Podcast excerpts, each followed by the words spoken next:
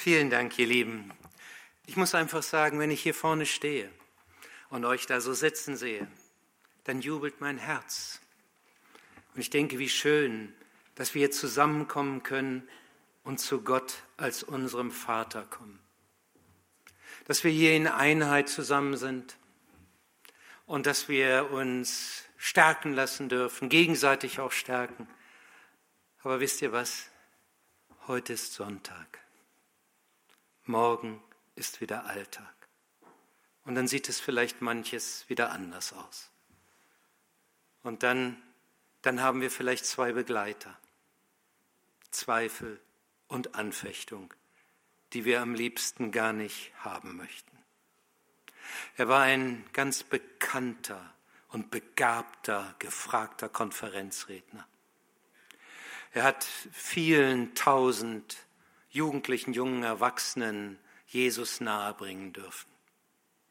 Stellvertretender Direktor einer internationalen, großen christlichen Organisation und zugleich Leiter eines geistlichen Zurüstzentrums. Ich habe ihn kurz bevor er einen tödlichen Bergunfall hatte treffen können. Und ich habe ihn und seine Bücher sehr geschätzt. Hans-Peter Reuer, Leiter damals vom Tauernhof, diesem Zurüstzentrum in Schladming, war jemand, der das so auf den Punkt bringen konnte und so gewinnend und auch gleichzeitig in einer feinen, lockeren Art über Jesus reden konnte. Und genau dieser Mann schreibt in seinem letzten von seiner Frau dann veröffentlichten Buch. Neben Gottes Geschenk des Glaubens habe ich einen zweiten Reisebegleiter, einen oft unangenehmen Gesellen. Sein Name heißt Zweifel. Ich habe oft gebetet, dass ihn Gott mir wegnimmt, aber das ist bisher nicht geschehen. Manchmal frage ich mich, Gott, bist du eine Illusion oder gibt es dich wirklich? Manchmal habe ich das Gefühl, das ganze Christsein ist eine Gehirnwäsche. Meine Zweifel sind wirklich manchmal fundamental. Manchmal habe ich Angst, meinen Glauben zu verlieren. Ich kenne kaum einen anderen Prediger, der uns so offen in seine Seele hineinblicken lässt und dabei seine Probleme nicht übertüncht. Denn wir alle, einschließlich meiner selbst, kennen doch Zweifel und Anfechtung. Genau das war auch die Situation der Christen im ersten Jahrhundert, an die Jakobus schreibt. In der Lesung haben wir schon ein bisschen davon gehört. Ganz zu Beginn schreibt er ihnen, Jakobus, der Gott und unserem Vater, unserem Herrn Jesus Christus dient, grüßt mit diesem Brief das Volk Gottes, das über die ganze Welt zerstreut in der Fremde lebt. Liebe Brüder und Schwestern, betrachtet es als besonderen Grund zur Freude, wenn euer Glaube immer wieder hart auf die Probe gestellt wird. Ihr wisst doch, dass er durch solche Bewährungsproben fest und unerschütterlich wird. Diese Standhaftigkeit soll in eurem ganzen Leben ihre Wirkung entfalten, damit ihr in jeder Beziehung zu reifen und tadellosen Christen werdet, denen es an nichts mehr fehlt.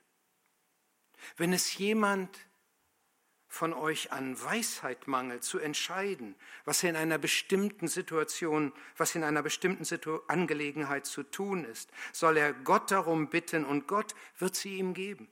Ihr wisst doch, dass er niemand sein Unvermögen vorwirft und dass er jeden reich beschenkt. Betet, aber im festen Vertrauen und zweifelt nicht. Denn wer zweifelt, gleicht den Wellen im Meer die vom Sturm hin und her getrieben werden. Ein solcher Mensch kann nicht erwarten, dass der Herr ihm etwas gibt. In allem, was er tut, ist er unbeständig, hin und her gerissen. Jakobus zeigt hier in diesem Brief den Christen, wie sie mit Zweifel und Anfechtung umgehen können. Und ich möchte mal drei Punkte in diesem ersten Teil so herausstreichen, was uns bedrängt, was uns hilft und was uns zum Ziel kommen lässt.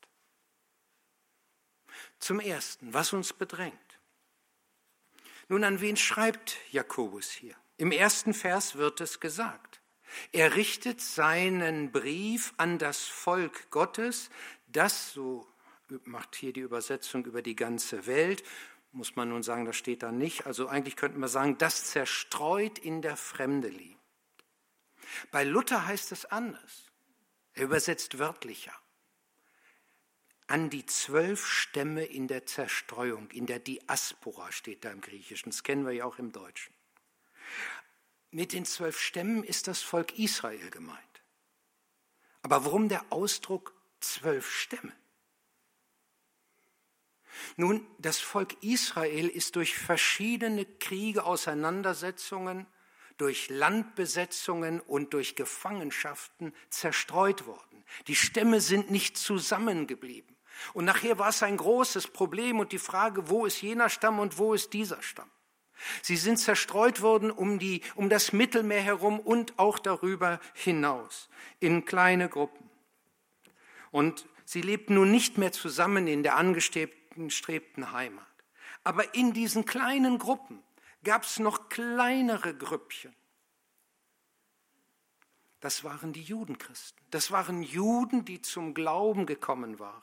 Und an die wendet sich hier Jakobus. Das waren also Menschen, die einerseits der Gruppe angehörten, die von den anderen so ein Stück ausgegrenzt wurde. Juden, die waren in der Minderheit da, wo sie waren. Aber die von ihren eigenen Landsgenossen nicht anerkannt wurden als Juden. Also ausgegrenzte Außenseiter unter Fremden wegen ihres Glaubens.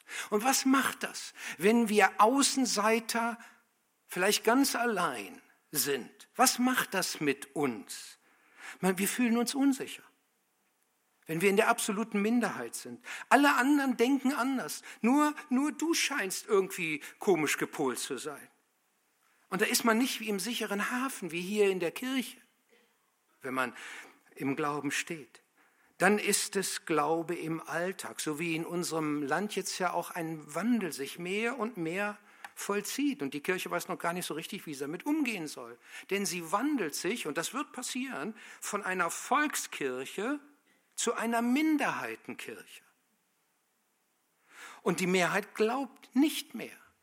In den Medien werden zunehmend christliche Überzeugungen in Frage gestellt. Und nicht nur das. Die Masse, die Menge der Menschen lebt auch anders. Das ist anders als in den letzten Jahrhunderten, wo es noch zumindest äußerlich einen christlichen Wertekanon gab, wo man so christliche Grundüberzeugung wenigstens für richtig hielt. Aber wenn alle anders denken, dann fragen sich auch irgendwann Christen, gelten die biblischen Prinzipien denn so auch noch heute? Das lässt uns ja nicht unberührt. Wie ist das mit kein Sex vor der Ehe, kein Zusammenleben ohne Ehe. Was ist überhaupt mit der Aufteilung der Geschlechter? Was ist mit den Rollen von Mann und Frau? Das sind nur ein paar Dinge, es sind noch viel mehr. Wie sieht Glaube heute aus? Und unter diesem Druck standen die Menschen damals auch nämlich weil ihre Umwelt völlig anders orientiert war. Und da weist sie Jakobus auf das Gebet, dass sie sich an Gott wenden, um einen Weg zu finden. Nicht nur auf das Gebet, gibt auch anderes, das hören wir später, aber es geht dabei auch nicht um kleine Entscheidungen.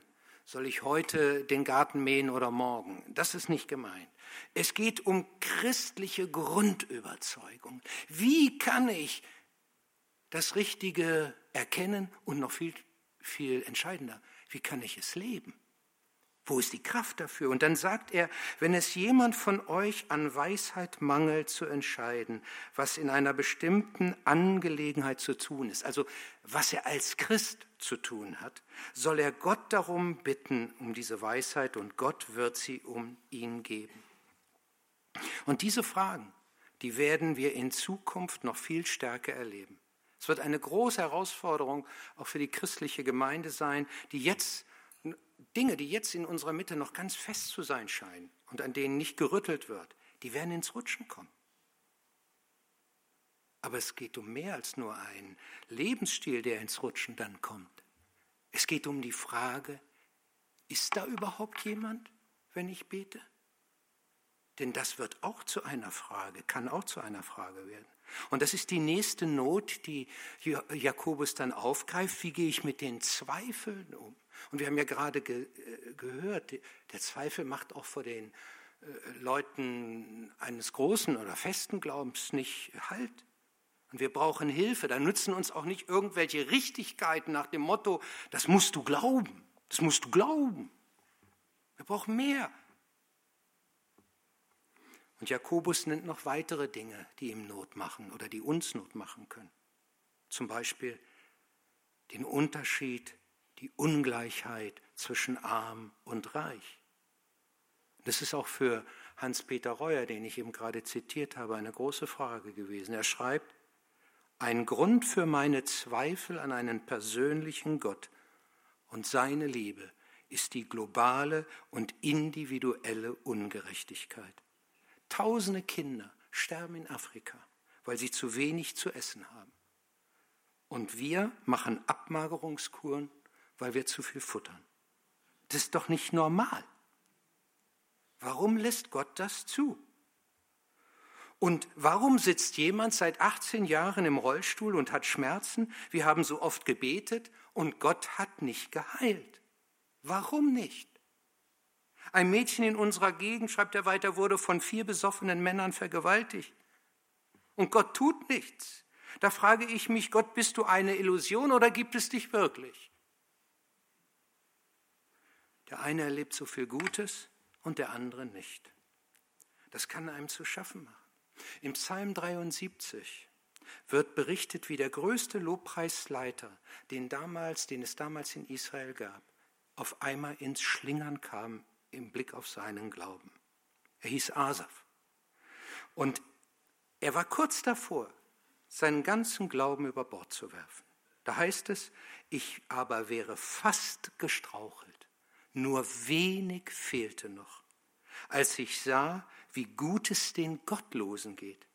Ja, sie verachten Gott, aber haben keine Sorgen und häufen auch noch Reichtum an. Und da fragt er sich, war es umsonst, dass ich mich so bemüht habe? Was bringt mir der Glaube denn? Und auf einmal kommen Dinge in Schlingern. Und dann nennt Jakobus noch einen weiteren Grund, der uns Mühe machen kann. Es ist der Umgang mit Versuchungen, mit unguten Wünschen, bösen Gedanken oder Trieben, gegen die wir fast nicht anzukommen scheinen wo dann das Wort Gottes mit dem, was es uns sagt, so wie fast unmöglich erscheint in der Umsetzung. Und damit sind wir beim Zweiten, was uns hilft. Jetzt haben wir erstmal betrachtet, und das war ja nur so ein, so ein, kleiner Ausschnitt, es gibt ja viel mehr, was uns bedrängt und was uns Not machen kann, auch in unterschiedlichem Maß. Aber jetzt zeigen die Verse 13 und 14 in diesem ersten Kapitel einen wichtigen Zusammenhang. Niemand, der in Versuchung gerät, kann behaupten, diese Versuchung kommt von Gott. Denn Gott kann nicht vom Bösen verführt werden und er verführt auch niemand zum Bösen. Es sind vielmehr unsere selbstsüchtigen Wünsche, die uns immer wieder zum Bösen verlocken. Ihr Lieben, es gilt zu unterscheiden zwischen dem, was wir nicht verhindern können, was von außen an uns herankommt und was wir in uns zulassen. Manche der Christen machten damals Gott für bestimmtes Versagen, für bestimmte Sünde verantwortlich. Sie sagten, ich habe alles versucht, es ging nicht. Die Versuchung war zu groß, ich konnte nicht widerstehen. Eigentlich wollte ich nicht. Und damit entschuldigt man sich. Wir würden das heute wahrscheinlich nicht auf Gott schieben. Also das habe ich noch nie gehört, dass jemand gesagt, Gott hat ihn so versucht. Aber im Grunde machen wir es ähnlich, wenn wir die Umstände so erklären und sagen, die waren so und so und da konnte ich nicht anders. Und das, was wir dann als Entschuldigung vorbringen, das macht uns im Grunde zu Gefangenen der Umstände. Wisst ihr warum? Wenn es wirklich an den Umständen liegt, dass uns dieses und jenes an Versagen passiert, was können wir dann verändern? Nichts. Die Umstände müssen sich verändern. Und das ist keine gute Nachricht, weil wie oft verändern sich die Umstände. Wir beten, Herr, mach meinen Kollegen wieder friedlich. Vielleicht betest du schon seit Jahren oder so. Oder mach das so und so. Und wir denken, das ist die Rettung. Die Umstände müssen sich ändern. Aber Gott lässt auf die Umstände und sagt, du, es liegt bei dir. Jakobus sagt, lass dir die Sicht nicht aufdrängen, dass du nichts ändern kannst. Lass dir damit auch nicht die Hoffnung nehmen. Erkenne, welche Möglichkeiten du mit Gottes Hilfe hast. Und wisst ihr, wo die Hilfe Gottes beginnt? Hier.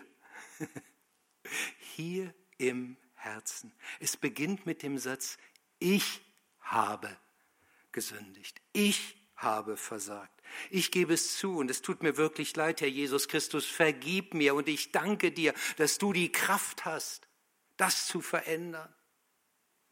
Ich stehe zu dem, was ich an Verantwortung trage. Aber jetzt brauche ich dich. Jetzt brauche ich dich. Wir müssen lernen, und das ist ein ganz entscheidender Punkt, zu unterscheiden zwischen der Versuchung von, die von außen kommt, und dem Anknüpfungspunkt in uns. Versuchung kommt meist vom Außen. Aber sie sucht Punkte in unserem Innersten, in unserem Herzen, sagen wir mal, im Entscheidungszentrum unseres Lebens, wo sie anknüpfen kann. Ich will das mal anders ausdrücken. Es ist nicht der erste oder dritte Gedanke, der ein Problem darstellt.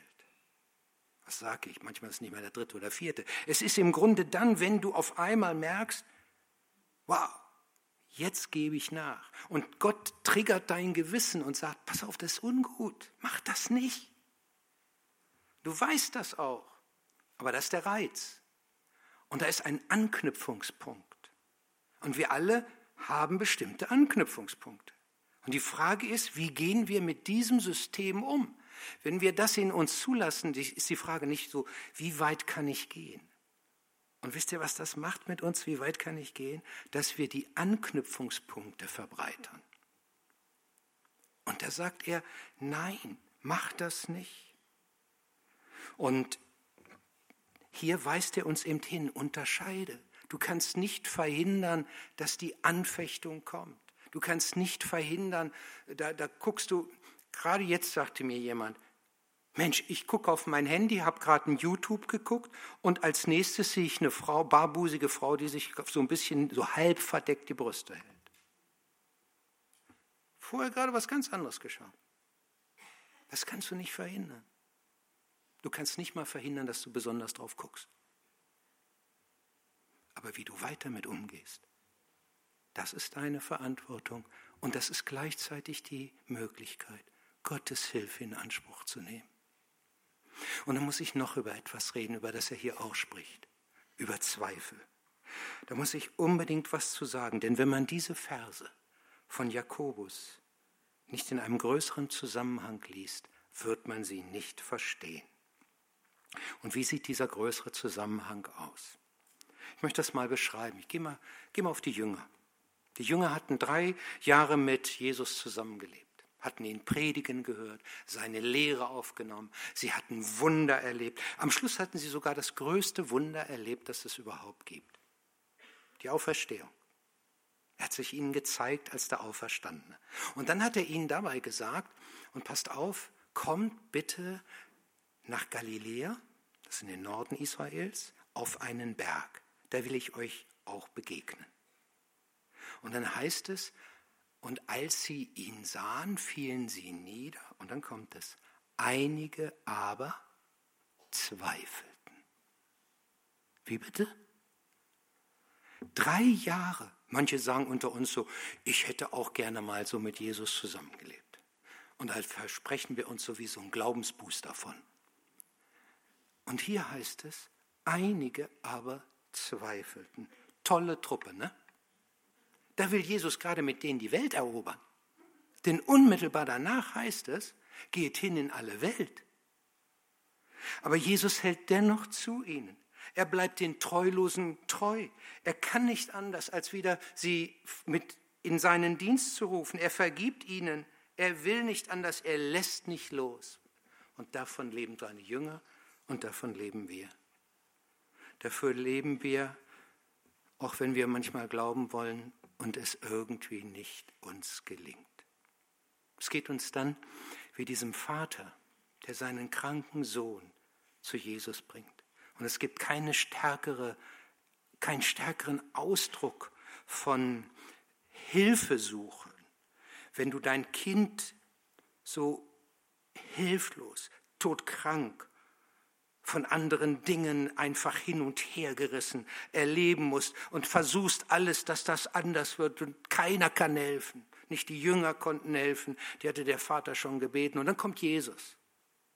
Und dann sagt dieser Vater, wenn du etwas tun kannst, also sagt er zu Jesus, dann hilf uns.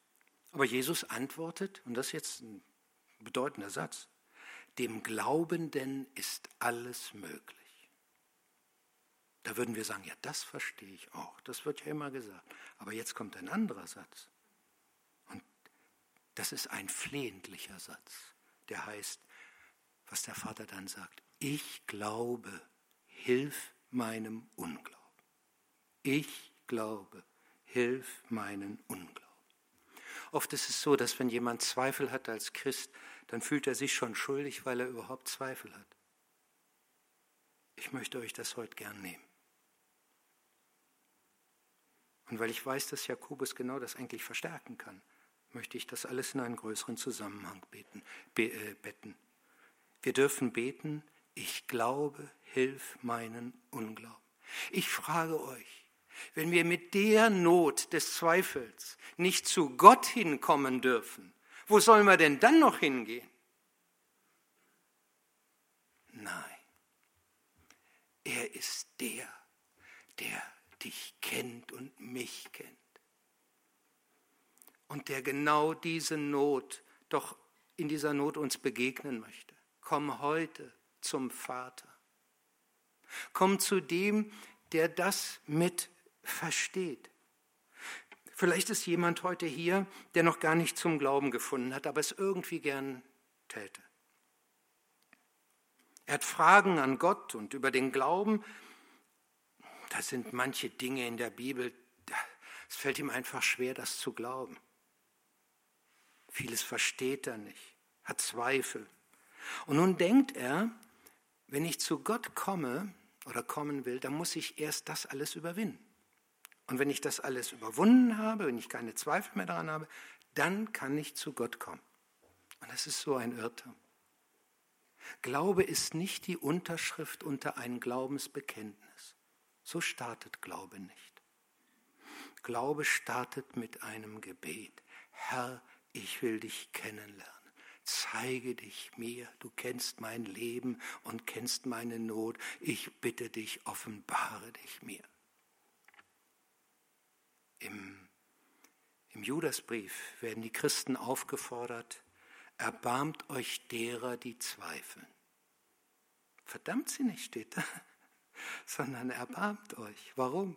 Weil Gott ein Gott des Erbarmens ist und weil er uns helfen will und weil er möchte, dass seine Leute das mit ausstrahlen und dieses Erbarmen Gottes anderen nahebringen. Ja, das hört sich alles gut an, aber was ist mit der Aussage von Jakobus? Was heißt das hier, wenn es, was bedeutet das hier, wenn es heißt, wer zweifelt gleich den Wellen im Meer, die vom Sturm hin und her getrieben werden, ein solcher Mensch kann nicht erwarten, dass Gott ihm etwas gibt. In allem, was er tut, ist er unbeständig und hin und her gerissen. Wie passt das zusammen? Der Schlüssel um dies richtig zu verstehen und in einem größeren Zusammenhang zu sehen, der liegt in dem Vers 8. Da verwendet Jakobus ein Wort, das bis dato im Griechischen nicht nachweisbar ist. Wahrscheinlich ist es eine Wortschöpfung von ihm. Und das, was Luther als Zweifler übersetzt, ein Zweifler ist ständig hin und her gerissen, das müsste einfach, um es klarer zum Ausdruck zu bringen, ähm, so ausgedrückt werden, jemand, der ständig zwiegespalten ist, der also nicht eine Richtung hat, sondern ständig zwiegespalten ist. Kaum hat er etwas anvertraut oder Gott im Vertrauen gebracht, zieht das gleichzeitig schon wieder zurück. Es ist ein ständiger Kreislauf. Und wenn er merkt, es klappt nicht, wieder Gott, aber dann wieder zurück. Luther hat das mal so beschrieben. Er ist wie ein Bettler, der seine leere Schale Gott entgegenstreckt und in dem Moment, wo Gott was hineinlegen will, zieht er die Schale schnell wieder vorher zurück. So einem Menschen ist der Zweifel als Dauerzustand gegeben. Ich möchte das mal so klar zum Ausdruck bringen, vielleicht hilft das noch mehr. Wir müssen unterscheiden lernen zwischen ehrlichem Zweifel und willentlichen Unglauben. Da liegt für mich ein Schlüssel. Zwischen ehrlichem Glauben und willentlichen Unglauben. Beim ersten dürfen wir Gott alles bringen und sagen, hilf mir. Beim zweiten gilt es umzukehren und sich unter Gott zu demütigen und zu sagen, hier bin ich. Und dann öffnet sich auch Gott. Das sagt er hier. Und dann steckt noch etwas Drittes drin in diesem Abschnitt. Und das ist mir auch sehr wichtig. Denn als Drittes erklärt Jakobus, wie wir zum Ziel kommen. Und dieses große Ziel, das er dann damit hat, das wird wie folgt eben beschrieben in einer großen Klammer. In Vers 4 beginnt es, damit ihr in jeder Beziehung zu reifen und tadellosen Christen werdet, denen es an nichts fehlt. Und dann am Ende dieses Abschnitts kommt das Ende der Klammer und da heißt es, so sind wir der Anfang der neuen Schöpfung geworden.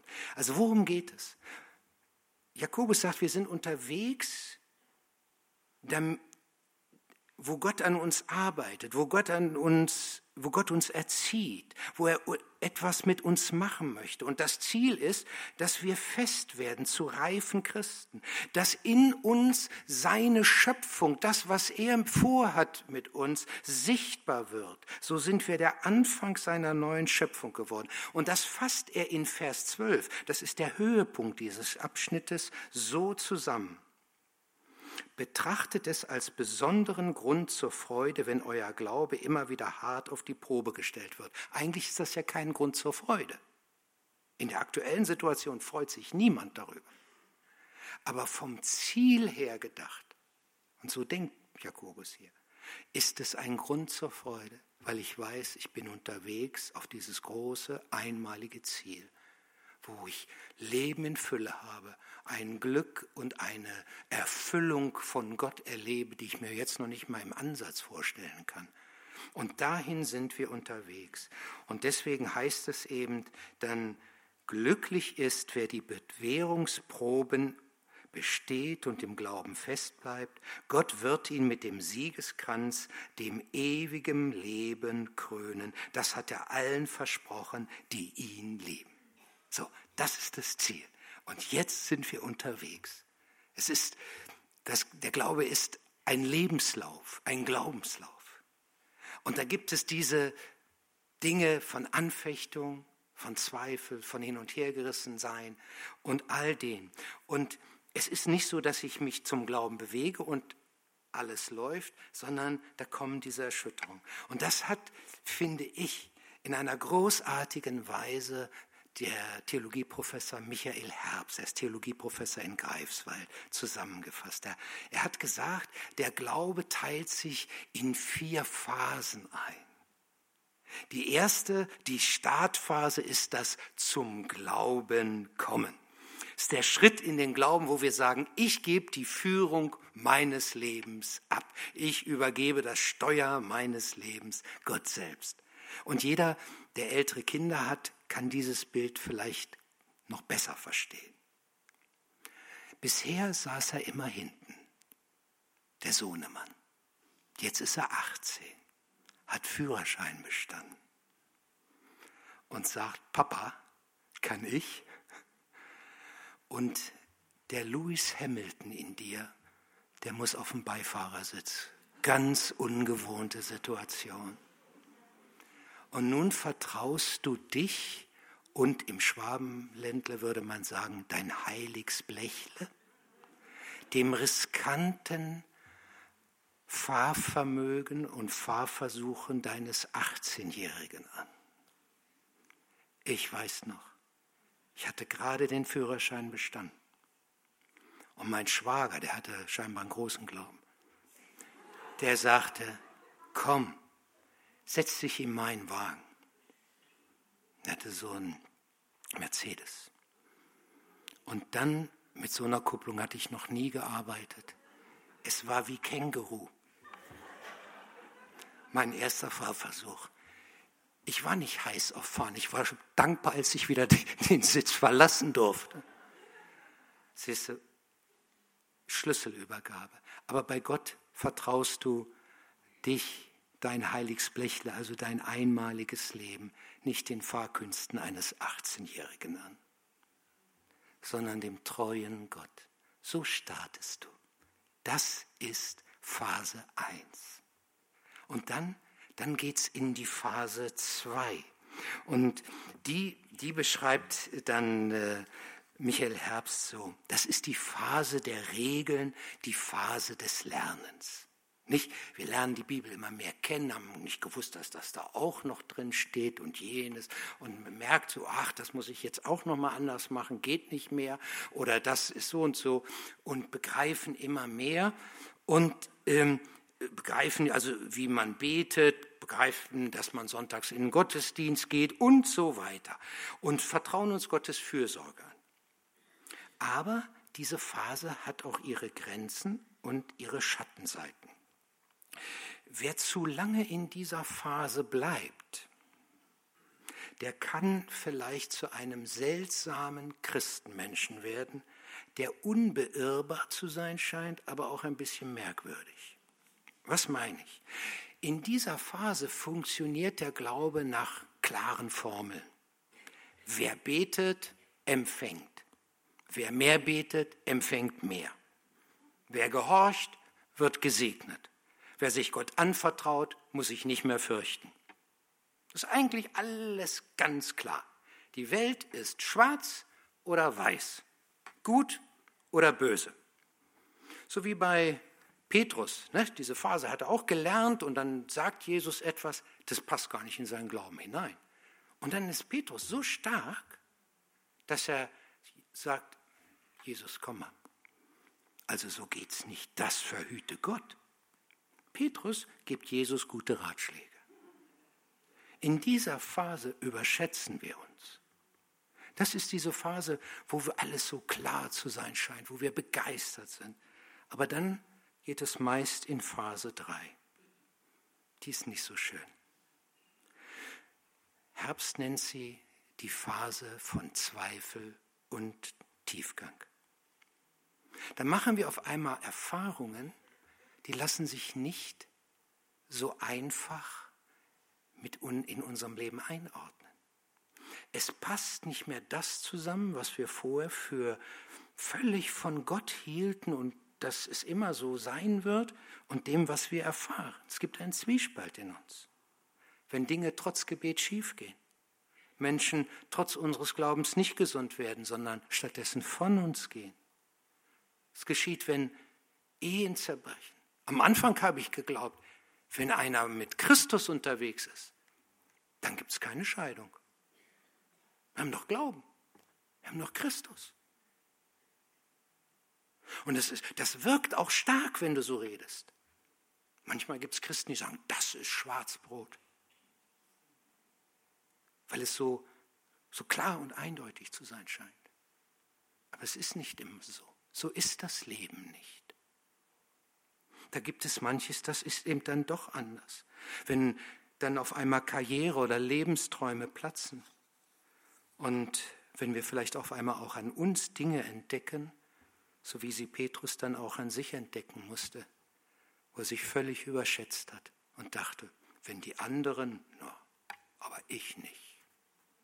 Wenn die anderen weich werden, aber mein Glaube, der steht. Und dann so scheitert, dass er heult wie ein Schlosshund, weil er Jesus nicht nur verleugnet hat, sondern sich dabei sogar noch verflucht hat. Etwas, wo er, hätte er nie gedacht, dass er sowas macht. Und wir denken wahrscheinlich auch an manchen Punkten, das passiert mir nie. Das ist die Phase 3, wo wir auf einmal so erschüttert werden und wo wir denken, Mann, ich habe Gott im Stich gelassen, aber Gott uns nicht im Stich lässt, sondern uns hineinführt in die Phase 4. Und die nennt Herbst Vertrauen und Anbetung. Und jetzt haben wir nicht mehr einfache Formeln oder einfache Wahrheiten. Wir wissen jetzt, Glaube ist etwas komplizierter. Es ist alles wahr, was wir in Phase 2 gelernt haben. Aber es ist doch etwas anders wahr. Ja, Gott hört Gebet, aber nicht immer so, wie du denkst. Ja, du lebst von, von, von dem, was er dir gibt, aber du lebst auch aber du, du bist imstande, noch manches zu tun, wo du es gedacht hast, das, das wird nicht mehr passieren, das darf gar nicht sein. Ja, wer betet, der hört, aber nicht immer, wie Gott will. Und das bewahrt uns dann auch nicht vor schweren Erfahrungen. Jesus verändert mein Leben. Aber es gibt noch viele dunkle Dinge auch in mir und wahrscheinlich auch in dir. Ja, sicher. Und in dieser Phase wächst der Glaube in die Tiefe. Jetzt ist es Vertrauen, tiefes Vertrauen, eine persönliche Beziehung, nicht ein Glaubenssystem, dem du folgst. Jetzt ist es Liebe, die sich in Anbetung zeigt und die von Gott ergriffen ist und nicht nur fromme Wahrheiten, die ich mit fester Stimme behaupte. Und noch was, wir durchlaufen diese Phasen nicht einmalig, sondern von Zeit zu Zeit nochmal. Aber in der tiefen Hoffnung und auch ein Stück in der Erfahrung, dass die Phase 4 länger wird und dass der Glaube mehr vertieft wird. Das, was hier Michael Herbst beschreibt, ist für mich nichts anderes als das, was Jakobus zusammenfasst mit diesem einen Vers. Glücklich ist, wer die Bewährungsproben besteht und im Glauben festbleibt. Gott wird ihn mit dem Siegeskranz, dem ewigen Leben krönen. Das hat er allen versprochen, die ihn lieben. Wir wollen zusammen beten.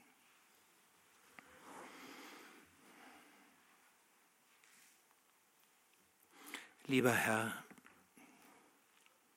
Du kennst uns, weißt, wo wir Not haben, wo vielleicht jetzt gerade auch etwas in uns aufgeploppt ist, angerührt wurde und wo wir uns so sehnlich deine Hilfe wünschen. Du bist nicht ein ferner Gott, zeigt uns dieses Wort, sondern dort, wo wir uns im willentlichen Glauben dir nähern da willst du antworten. Und ich bitte dich jetzt für einen jeden von uns, dass er so zu dir kommt und sich so ganz in deine guten Hände legt.